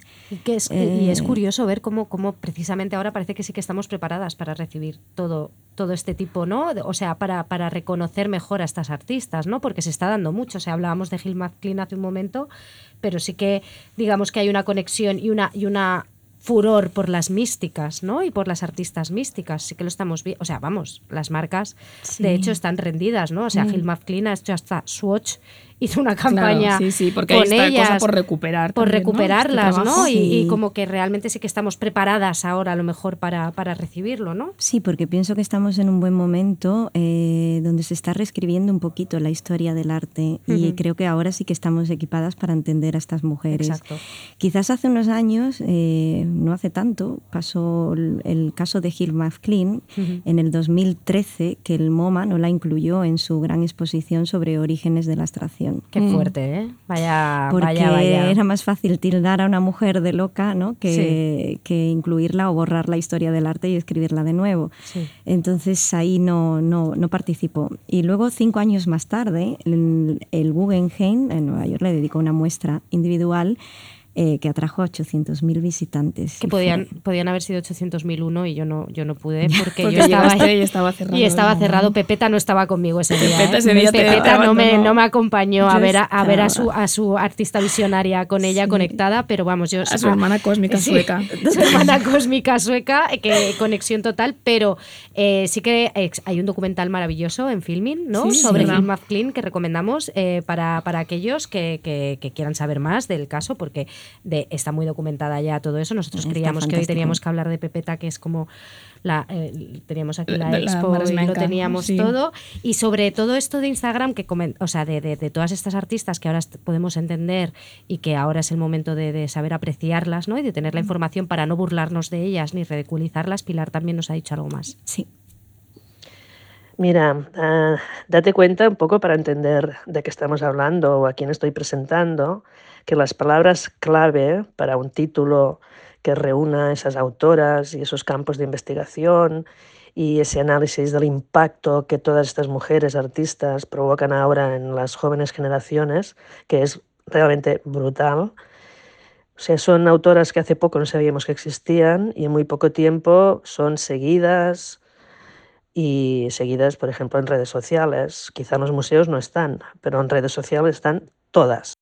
Toditas, todas en redes sociales, porque además es como nos las descubrimos muchas veces y nos pasamos las imágenes, ¿no? Más que venga un señor del arte a contarnos todo bueno, esto. una vamos, señora del arte como Pilar Bonet Sí, también tam- que hace este trabajo. Sí, decir, no, claro, sí, sí, sí. de- pero de decir, excavación sí. y de investigación. Sí, pero que esto, por los grupos que ha habido de mujeres ahora Sí, que lo están haciendo, pero quiero decir que en los, en los medios generalistas y en todo esto, eh, bueno, los menos Alex Vicente, claro, ya nos nuestro- los comemos todo cuando nos lo dan servidito. Claro, claro, menos Alex Vicente, que él ha estado con Gil Mafklin desde el principio, allí reivindicándolo, es verdad, nuestra, eh, nuestro compañero. Sí, ya nos lo explicará, porque Sí. además eh, me parece que él estaba Él en, Estocolmo y le bajaron como al sótano. Tenemos una cosa que va a salir pronto que será muy Que le genial. enseñaron Le bajaron, allá. sí, sí, cuando lo veas dile que te lo cuente. Sí, sí. Sí, y, y- pero bueno, que, que es muy interesante que, y mira, tenemos aquí ahora a Anita, que es nuestra mujer del arte, que nos viene a contar las cosas, ¿no?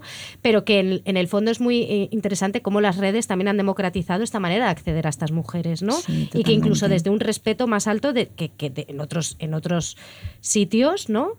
No le hubiesen dado ese espacio, ¿no? O sea, ellas desde, el- desde su cuenta de Instagram también lo están haciendo, ¿no? Las Women Visionary Art. Exacto, Sí. yo creo que ahí la labor más importante está ahí, ¿no? La de Ujú. la investigación. De hecho, hasta que Pilar no llegó a Josefa Tolrad no había nada en Nada, internet, no había claro. nada escrito. Y sobre otras mujeres también eh, que están en esta constelación, ¿no? Eh, pues eh, pasa un poco lo mismo. Entonces, bueno, esa labor de investigación que se está realizando desde la Universidad de Barcelona creo que es bastante importante. Y que tú nos has traído aquí para contárnosla todo después de tres horas. ¿Qué te dijo Josefa cuando estuvo contigo? Pues me dijo muchas cosas. Pero te dijo Josefa, que era. dijo ¡Ay, que- Josefa! Uy, qué miedo. Perdona, Pepeta, ¿ves? Estoy Ya aquí. digo, Está Josefa con preguntado como si nosotros. hubiera tenido una sesión yo de me dijo No, no, mismo. no, no, perdón, Pilar, Pilar. Pilar te dijo después de las tres charlas que tú eras porosa. Pepeta. Me dijo que era una persona porosa. Sí. y que sabía leer las energías positivas y negativas y yo me encuentro un poco ahí. Sí. Es como me da un poquito de respeto todo esto, pero sí. Yo doy fe, yo doy fe. Sí. que sí. Y también me dijo que, y me gustaría terminar con una definición que me regaló sobre visionaria, que para Pilar, alguien, bueno, una mujer visionaria es eh, una mujer con un lenguaje propio que abre camino a otras y que las, que las inspiran para colaborar y formular futuros mejores. Qué bonito. Fantástico. Además, sí, nos ha dejado un audio también que nos emocionó muchísimo. Sí, Sí, vamos ponlo. a escucharlo. Aunque estoy trabajando en cuerpo y alma esta investigación sobre Josefa Tolrá y también sobre el resto de sus amigas visionarias que forman parte de una genealogía de autoras nacidas en Europa antes de 1950.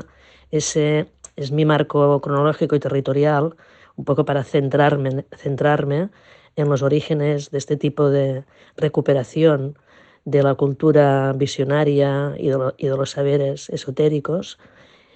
Me interesa y sigo con muchísima atención todas las producciones y todos los relatos que están desarrollando artistas jóvenes, eh, vivas, es decir, nacidas después de 1950, muy actuales, que trabajando diferentes materialidades, como por ejemplo las labores textiles, pero también el dibujo, el vídeo, incluso la inteligencia artificial, el performance, etcétera, mujeres que están en esa misma genealogía, en esa misma tutela de lo invisible, de lo espiritual, de lo ancestral, de la cultura de las mujeres y de la Academia del Amor, a la que todas pertenecemos.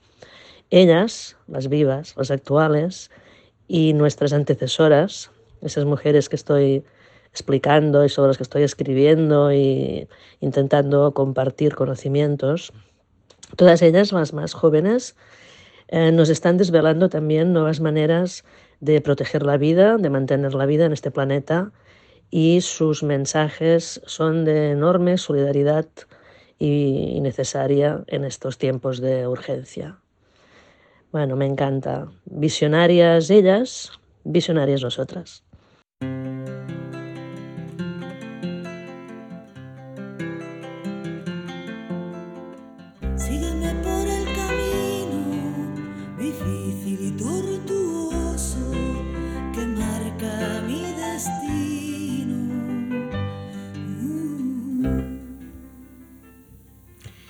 Qué eh, bonitas las vainica doble. Qué bonitas, qué bien suenan, ¿eh? Aquí vamos a hacer nuestra tienda amiga Anita. Esto es al final de cada programa, recomendamos cosas, ¿vale? Tú ve pensando, ahora vamos a hacerlo veo yo, pero ve pensando qué nos quieres recomendar. Puede ser un libro, una peli, una serie, lo que tú quieras, una persona que tú nos quieras conectar, Esto lo que tú quieras. Atiende, amiga. Bueno, yo tengo varios eh, Atiende Amigas esta semana. Sí, tengo, venga, sí, porque eh, me estoy leyendo, que no he acabado todavía, me voy por el tercer o cuarto ensayo, La novia grulla de C.J. Hauser. Es un libro que ha gustado mucho. Está en libros de las Sí, yo me lo he empezado está muy guay. Eh, con traducción creo que es de Catalina Muñoz, ¿no? Eh, ahora no tengo el libro aquí, eh, Catalina, lo siento, no sé si he dicho bien tu apellido. Eh, bueno, a las punzadas les ha encantado, que ya lo he visto por redes y hay audios por ahí, sí, sí, o sea, ellas están encantadas y a mí también me está gustando muchísimo, me, me encanta la mente de esta persona. Y entonces hay un ensayo específicamente que, se, que es sobre historias de Filadelfia, creo que es el tercero, el nombre ahora no lo recuerdo, pero es la película favorita de de Le Autore, porque es una persona no binaria, ¿Ah, sí? creo, sí, C.J. Hauser. Eh, eh, y entonces habla de todas las veces que ha revisto la película de, eh, recordemos que Historias de Filadelfia es la película de Catherine Hepburn, eh, Cary Grant, James Stewart. George Cukor, George Cukor dirige, es maravillosa, yo me la he vuelto a ver, eh, me leí el ensayo y luego me he vuelto a ver la peli, creo que es un buen combo que se puede hacer, bueno, que es la historia de Catherine Hepburn, que eh, está en su segunda boda, se había casado primero con Cary Grant, eh, vienen unos periodistas rica, allí, bueno, sí, es como una comedia de enredo ahí, pero deslenguada muy bien. Está fantástico y sobre todo las lecturas que ella, eh, bueno, que, que C.J. Hauser hace me parecen muy, muy acertadas y además de cómo ella va repensando la peli según va creciendo y según se plantea a sí misma, ella con sus relaciones o qué esperaba de sus relaciones cuando practicaba re- relaciones heterosexuales, eh, de por qué de pequeña la vio de una manera y de mayor la ve de otra, ¿no? Cuando no vio, por ejemplo, la violencia de género que había implícita también en la película, porque empieza ¿Sí? la, sí, porque la peli, claro, es que tú cuando lo ves, lo ves todo en tono de comedia, Claro. pero la peli empieza con una pelea entre Catherine Hepburn y Cary Grant, eh, que ella rompe los palos de golf y él la Sí. empuja al suelo y luego sale la hermana pequeña, que es como una Sí, la recurrente toda la peli. Que, que la zurraba, pero la zurraba, la zurraba, ¿no? Le pegaba, le pegaba, va diciendo. Entonces es como que todo eso sobre, sobrevuela, Ya. pero también te tienes que plantear cosas, ¿no? Y las dinámicas que había dentro de la relación. Bueno, Claro. no os quiero decir mucho más. Ese pack, ¿no? Sí, la novia esta grulla y este volver es a uno. ver Venga, Historias tú dime otra, se- suéltame otra, Sí, Bego. mira, te voy a decir un podcast que no sé por qué hace poco volví a pensar en él, porque en realidad yo lo escuché hace tres años, pero pensé, ostras, eh, me encantó ese podcast y no he encontrado nada eh, parecido. Sí. No he vuelto a encontrar algo que se le parezca, que se llama Appearances, de Sharon Machini. Es un podcast muy extraño, es de autoficción. La, la protagonista Melanie comparte todas las coordenadas vitales con la propia Sharon Machini, que es Vale. una bueno, escritora, creadora. Es muy raro porque ella hace todas las voces, Vale. hace como la- las voces femeninas, luego tiene actores que hacen las voces masculinas, que a veces es un poco irritante porque cuando invita a su madre, Vale. eh, es- tiene mucho que ver con las relaciones madre-hija, con, con la maternidad, porque ella está en un momento que se está planteando ser madre, pero no está Vale. en situación para, para serlo. Es como una especie de treintañera a la deriva, pero no es nada tópico. Y, y sobre todo, no sé, como podcast a mí me pareció muy raro, porque no es ni, ni los, los podcasts conversacionales que solemos escuchar nosotras, Sí. ni los narrativos, ni... ni Nada, no, no es una rareza así, es que nos trae, una nos traes rareza. una rareza guay, muy Sí, bien. una Ay, rarity. Qué guay, pues me lo Y voy a, a mí me poner. no encantó, habías son nueve este, capítulos, nunca te había hablado de Lo ha traído esto. aquí, fíjate, ¿eh? lo trae aquí y a la tienda amiga y a mí. Nunca te había- cuenta, seguro que sí, seguro que en su No, día yo te comí la cabeza con esto, No. ¿sabes que yo pensaba que ibas a... Me dijo, voy a recomendar un podcast antiguo y pensaba que ibas a recomendar el de Brit Easton Ellis y Donatar. Ah, este que este di mucha la vara Sí, con este. Sí, el de sí. Once Upon a Time in Bennington eh, College. este, este, este sí mira, este lo otro día lo explicaré bien porque Sí, sí, porque sí, hay que este explicarlo tenemos que hablar. Y también haremos un pack. Pero Appearances de Sharon Machini. Esto está en todas, ¿no? En, Está en en, Apple, sí, tal, creo que todo sí, esto. Creo que sí. Es de hace tres años. Venga, segunda venga, o yo voy a, tuyo. voy a lanzar mi- mis dos ya directamente. Vale, venga. Uno es, eh, viene a propósito también un poco de la amiga Date Óvulos de la semana pasada, que hablábamos que no había ficciones y tal, pues justo pude pillar un libro de relatos de Candaya, que tenía muchas ganas, que se llama Teoría del Tacto, que es de la argentina Fernanda García Lau.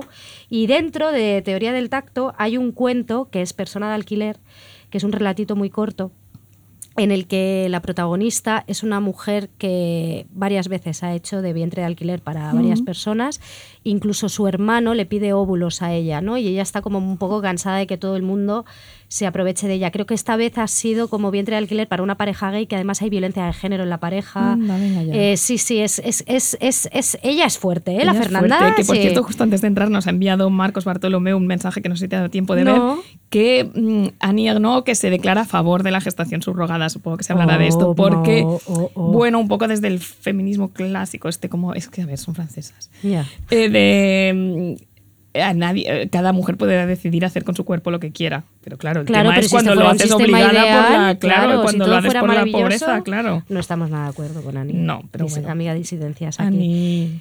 Es Sí. mayor. Y lo último es, claro, como hemos hablado de El, el hombre de 2024, de Harris Dickinson.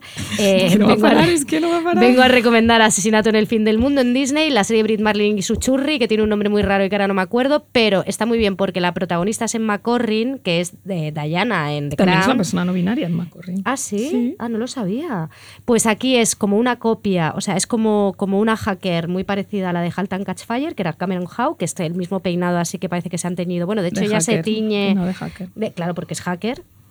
Eh, y entonces es una especie de whodunit hecho en, la monta- en las montañas de Islandia entre una resolvedora de crímenes eh, online, ¿no? una que, que- que se conoce a- a- al tío bueno de Harris Dickinson por internet, se enamoran, descubre un asesino en serie, ella escribe un libro, se dejan de hablar, no sabes por qué, y a los seis años un tío tipo Elon Musk que se ha casado con otra hacker que ella admira, invita a un grupo de pensadores, ¿vale? Por el futuro, o sea, gente que hace, hay mucha inteligencia artificial, hay mucho debate sobre la inteligencia artificial allí, los invita a un hotel en Islandia que él mismo ha construido para debatir sobre el futuro. Bueno, es una especie de Musk de esteroides, un poco más cultivado, digamos que este no tripa en casa con Grimes y todo eso, pero sí que tiene como a, a esta 200 hacker, a la otra hacker, que es Brit Marlin, que siempre ella tiene que salir haciendo una figura como superior del resto, porque ella siempre se Ah, reserva los buenos papeles. los típicos directores que se reservan el papel Claro. guay de... Bueno, ella en Another Earth es cuando tocó techo para mí. eh, de OA a mí me gustó, pero, pero creo que, que aquí, bueno, aquí se ha reservado un papel que es un poco enigmático. Quedan tres capítulos, son seis capítulos.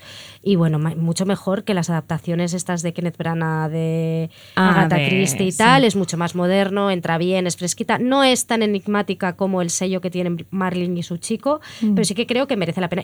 Y él. Dickinson. Y Dickinson. Y bueno. ¿no? y ver un poquito también el mito, ¿no? De cómo se estira ahora en 2023 el, el- el- esta, este, esta figura que era la Razor Girl, ¿no? Que es esta figura de la tía post-punk, tal, no sé cuánto, Vale. porque ella es como programadora. Y bueno, puede dar para, para artículos y ensayos estos del perfil de una tía. Pues hay, hay que alguien lo escriba. jueguito. Sí, yo no tengo ganas de escribirlo, pero que alguien se ponga lo escriba. ello. Yo voy Venga, a suele. lanzar dos rapiditos también, Sí. uno más fácil de acceder y otro más, más un poco más complicado. El que es más fácil es la serie no es Suecia, se ha estrenado en TV3 y también en RTVE Play, están allí los ocho capitulitos. Es la serie que, han- de- que ha creado básicamente Aina Clutet, pero la codirigen Aina Clutet y Marcoll. Ya sabes que yo, todo lo Sí. que haga Marcoll, allí estaré Somos para fans, verlo. amamos. Somos fans de Marcoll. Eh, está Esperemos muy bien. Yo me bien. esperaba que fuera más. Em, me sorprendió un poco, ¿eh? porque tenía entendido de esta serie de la que había oído hablar desde que se empezó a producir, que iba a ser como una comedia, una especie de sátira sobre el mundo de la crianza moderna, porque es como esta pareja de, de modernis creativos barceloneses que se, que se mudan a Colserola, una casita, todo bastante idílico, y pensaba que iba a tirar más por ahí, y sí que tiene parte de eso y tiene parte de comedia, pero también en el primer capítulo ya sucede una cosa muy trágica. ¿Qué pasa? Entonces, pues no te No, lo voy a va, decir. vale, perdona, es que ahora me has dejado aquí. Ya, no, ¿Qué no, pasó? Bueno, no, porque es, es un poco spoiler. Vale, pues Eh, nada. pero ya llega en el primer capítulo, ¿eh? Y entonces eso, claro, eso altera mucho el tono de la serie y hace que también haya este elemento un poco trágico.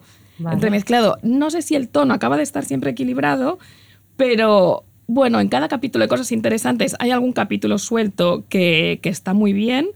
Em, los secundarios están geniales. Sale Nora Navas haciendo de profe, Ah, que está bien, genial. a favor de Nora Navas siempre. siempre. Siempre. Em, Enrique Auquez, un, un papel bé. pequeñito que está estupendo, está genial, Sí. hace como de, de pijo, eh, empresario. Y el actor de Suru, que no me acuerdo cómo se llama y no me lo he Ah, apuntado, ya sé quién es. que ya estaba muy bien en Suru y Sí. está increíble aquí. Ah, Hace del bé. hermano de Aina Clotet Vale. con trastornos psiquiátricos y está genial. O sea que, bueno, vale la pena, está todo. En- Está, está en catalán, castellano, sueco, inglés, es muy, Vale. está muy bien. Y, y vi el docu que comentamos aquí de la alternativa Soc filla de Mamara, de bien, Laura García sí. Pérez Amiguer. Amiguer, sí. Amiguer. Qué bien, qué bien. Qué ilusión esto Qué nos ilusión, hace. ilusión. Las amigas que listas son, Amigues las tan amigues. listas que nos escuchen, de verdad. Amigas listas. Sí. Eh, la entrevisté, me cayó increíblemente bien y bueno, bueno admiré mucho su película y admiré su, su propuesta. Es, un, es una peli documental hecho con footage, con, con material de archivo de, de su familia. Es una exploración de su relación con su madre y con su padre, ausente en, en su vida.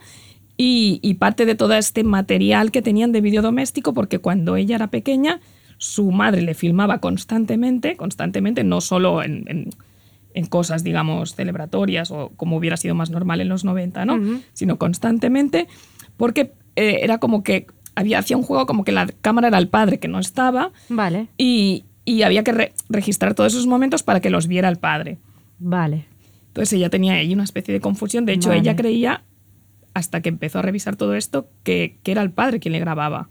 Claro. Ay, qué fuerte. Pero era la madre. Y bueno, es, o sea, está muy bien, está muy bien hecho. Y todo el viaje personal que ella ha hecho con esta peli, que se intuye en la peli, o sea, no, no hace falta saber más sobre la peli para disfrutarla, pero, pero cuando, bueno, cuando además ella te lo explica, es, es, es alucinante, está muy bien. Eh, le he preguntado si ahora próximamente qué festi se va a ver, sí que está pendiente de verse en más sitios, pero no había ninguno confirmado, pero seguro que será posible seguirle la pista a esta peli. Soc filla da mamara de Laura García Pérez. Muy bien, Anita, ¿ya has pensado? ¿Te ha dado tiempo ¿Has a pensar? pensado tus, Pues tus sí, amigas? sí. Mira, Venga. he pensado que siguiendo la onda mística y barriendo un poquito para casa, os Mm. Muy voy a recomendar la barre. exposición Nocturno del Agua de Anadot, que Mm. está ahora en Bombón. Y la exposición es un paisaje nocturno donde sucede un hechizo en un río.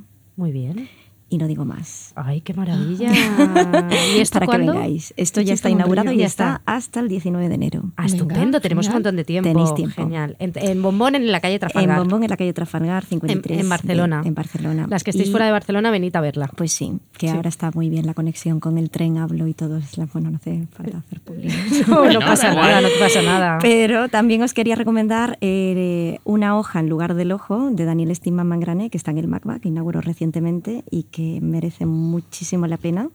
Eh, bueno, a mí es que me encanta Daniel y él bueno, aborda prácticas, en su práctica las urgencias sociales y ecológicas del presente y en concreto eh, os recomiendo ver el vídeo, bueno, la exposición entera, Sí. pero especialmente me gusta mucho el vídeo Edrin Dreaming Edrin, que es una animación en tiempo real de una pantera que el Amazonas, que es una pantera lumínica en la oscuridad Bueno, sí, del sí. bosque. Yo, la es que selva. lo ¿Tú la visto, yo la he visto Es y esa parte me flipó. O sea, Sí. esta- entras a un cuarto oscuro Sí.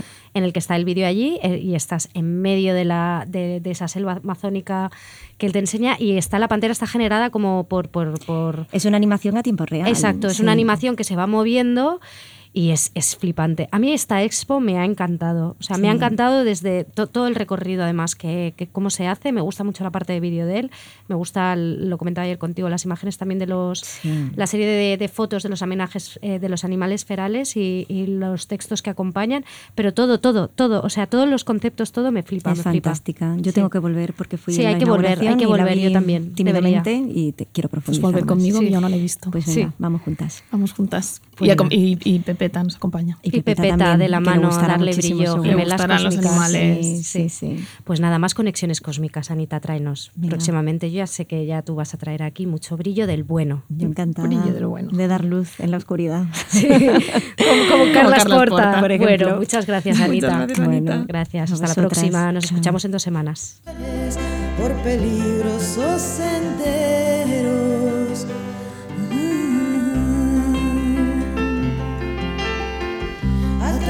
De los mares procelosos y fieros de mis muchos pesares. Mm. A través de paisajes calcinados y yertos a través del desierto. Juntos vamos a